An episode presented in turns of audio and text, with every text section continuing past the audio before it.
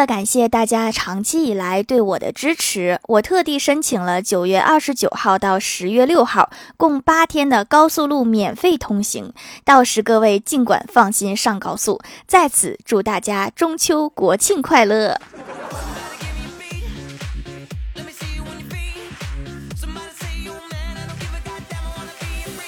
！Hello，蜀山的土豆们，这里是甜萌仙侠段子秀《欢乐江湖》，我是你们萌豆萌豆的小薯条。每年 iPhone 发布会后的一周，国人就会集体吐槽微信。真正影响储存颗粒涨价的，不是什么技术壁垒，也不是什么供需关系，就是这个破微信。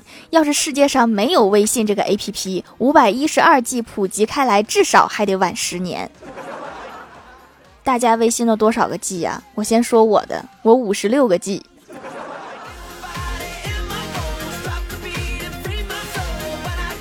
早上欢喜和我说他们家狗吐了，我问咋了，是不是生病了？欢喜说刚才带他去宠物医院了，宠物医生说是因为我最近辞职在家待着，我们家的狗压力太大，所以在家里吐了。医生说他有自己的日常生活安排，在那段时间内有我在旁边，他觉得自己的安排被破坏，感受到了巨大的压力，所以吐的。所以他告诉我要尽快找一个新工作。是不是你不上班这些天，天天在家琢磨他呀？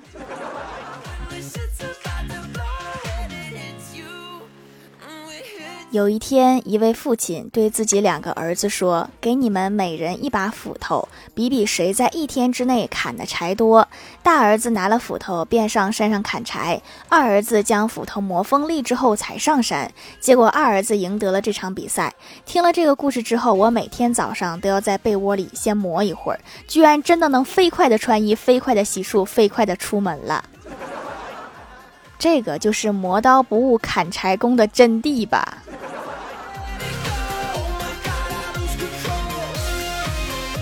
周末去参加初中同学聚会，好多同学已经十来年没见过了。大家寒暄了一下，就开始说起近况。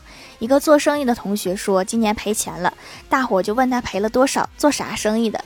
他说他年初预算今年能赚三百万，结果只赚了二百七十万。然后他到处说他今年亏了三十万。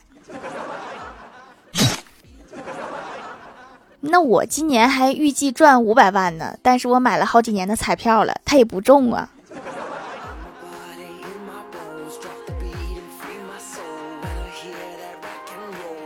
早上和我哥去晨跑，刚到楼下就遇到了隔壁的阿姨。阿姨就问我哥说：“你妈手机号多少呀？”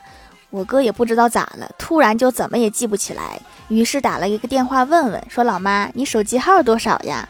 阿姨忽然笑了笑说：“嗯，不用问了，本来是要给你介绍相亲的，我忽然想起来对方长得不太好，还是算了。”差点给对方耽误了。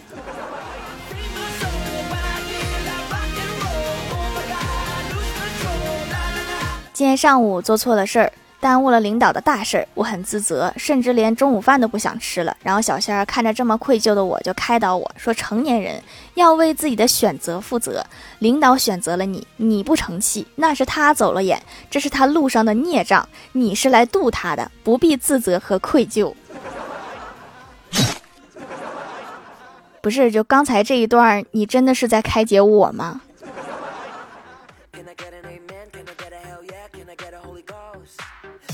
午休的时候，同事们一起闲聊，我就问大伙：“我说，假如武侠世界让你建立一个门派，你会定下哪些规矩？”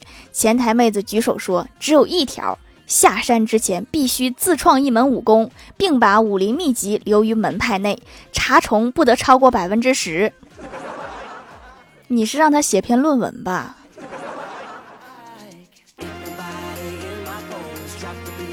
单位里有一个同事，嫉妒心特别强。昨天我们奖金下来了，他看着小仙儿的奖金是所有人里最多的，就阴阳怪气的说：“既然都是销冠了，怎么也得请大家吃顿饭呀？”然后小仙儿就反问他：“啊，你没去吗？”干得漂亮，就烦这种阴阳怪气的。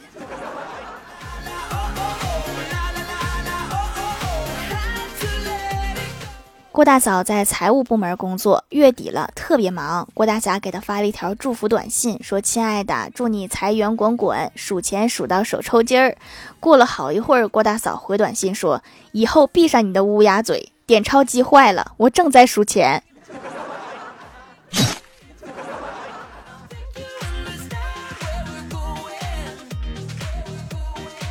前几天郭晓霞他们又考试了，这次成绩还行，在全班中上游。郭大嫂接郭晓霞回家的路上，郭晓霞忽然想到了一个问题：全班第一名怎么每次都是我们班的人呀？怎么这么巧合？这其中是不是有什么黑幕？你这么一说的话，我觉得好像也挺巧合的。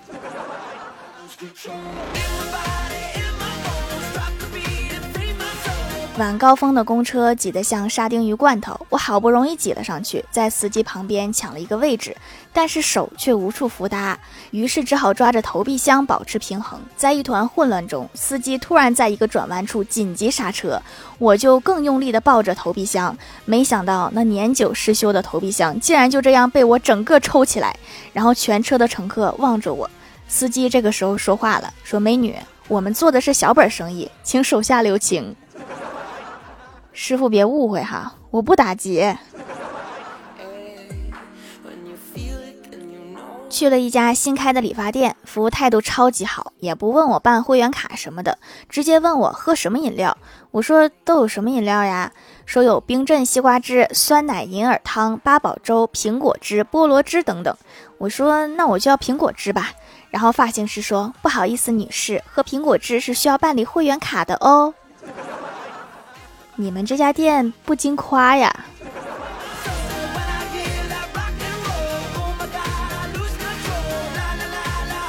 跟欢喜出去逛街，逛累了，找了一家奶茶店歇一歇。期间聊起了攒钱这个事儿，然后欢喜就问我说：“上了这么多年的班儿，攒多少钱了？”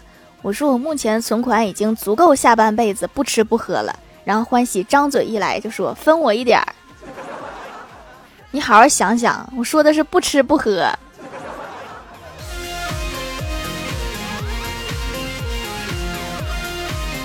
马上十一假期了，我哥想约女神出去玩，就给女神打电话：“您拨打的电话已停机。”我哥果断给充了五十块钱的话费，心想终于有表现的机会了，然后又打过去：“对不起，您拨打的电话已关机。”好了，这回十一哪儿也不用去了，省钱了。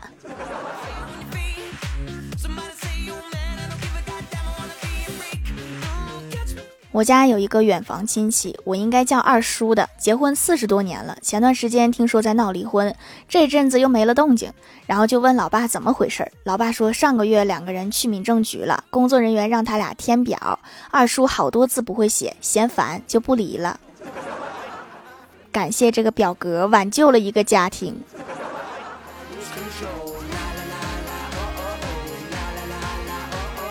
嗨，蜀山的土豆们，这里依然是带给你们好心情的欢乐江湖。喜欢这样节目，可以来支持一下我的淘小店，直接搜店名“蜀山小卖店”，数是薯条的数就可以找到啦。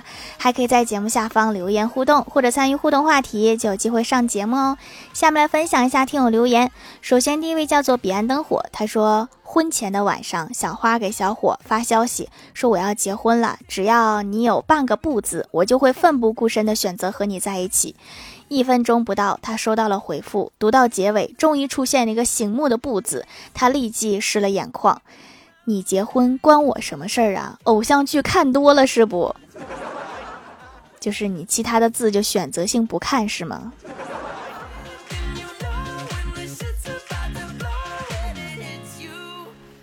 下一位叫做爱条条的肖，他说医生看了半天病人的喉咙，问你有用盐水漱过口吗？这对你有好处。病人顿时不快起来，说漱过。前一天我去海里游泳，差一点就给呛死。大夫说的是漱口，不是盐浴。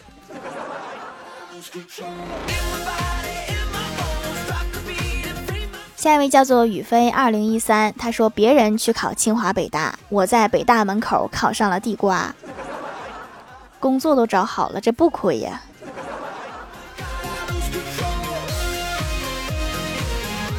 下一位叫做匿名买家，他说之前一直用朋友做的皂，后来他不做了，一直想找相似的，也尝试了很多家。买的时候感觉这家用料比较足，店家比较实在。冷皂和其他东西一样，一分钱一分货，洗脸能感觉到用料扎实，不干涩不紧绷，洗完脸有种滋润感，比我朋友做的更柔和一些，保湿更持久一些。收藏啦，以后会常来。我这儿的回购率就全靠这个用料了，那必须是好啊。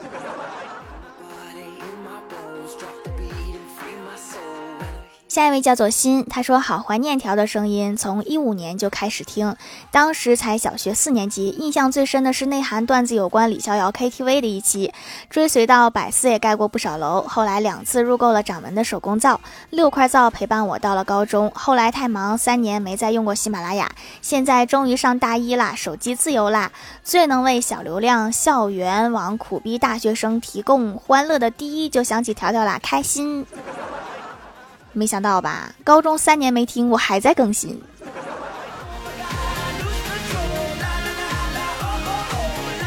下一位叫做醉迹满青山，他说：“条啊，现在帮你点赞收藏，还能给你涨工资吗？”当然是的呀，我们都是按数据来给发工资的，数据很重要啊，数据数据。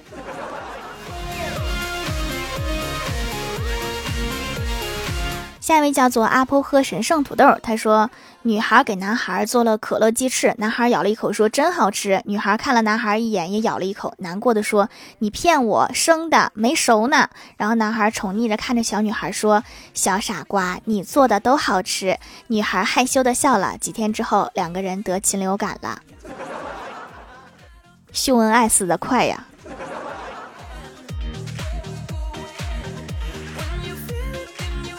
下一位叫做金豆豆的土疙瘩，他说也确实是拯救大干皮的冷制皂，用别的洗脸擦两层油都会起皮。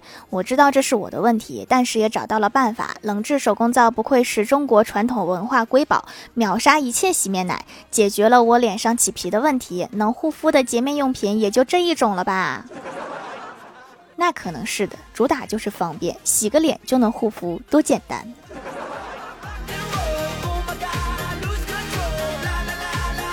下一位叫做对方正在输入，他说清明见到一个小孩在路边烧纸，时不时的偷偷往火堆里面扔几张考试卷，边烧边嘟囔：“爷爷，您岁数大了，在那边多做做题，对脑子好，还能开发智力。要是有不会做的，您就把我们班的老师带走，让他教您。这个主要目的就是把老师带走吧。”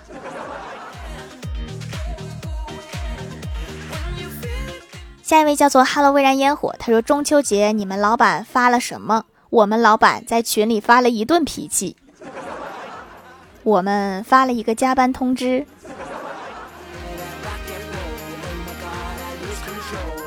下一位叫做“清河映雪”，他说：“别再抱怨你在几十亿中找不到一个对的人了，你连考试四个选项都找不到一个对的，太扎心了这句话。”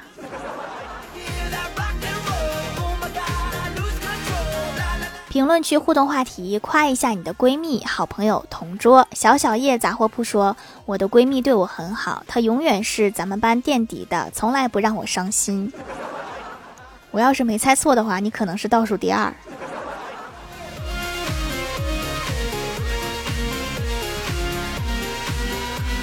下一位叫做蜀山派的肥肥，他说：“聪明、温柔、学习好，同学关系好，不乱发脾气，能容忍我做的任何事。”才怪！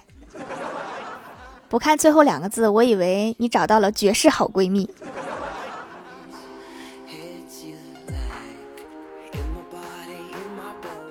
蛋仔的薯条条说：“她发际线真的很高。”你这个是在夸她吗？你闺蜜叫什么名字？让她来听一下我的节目。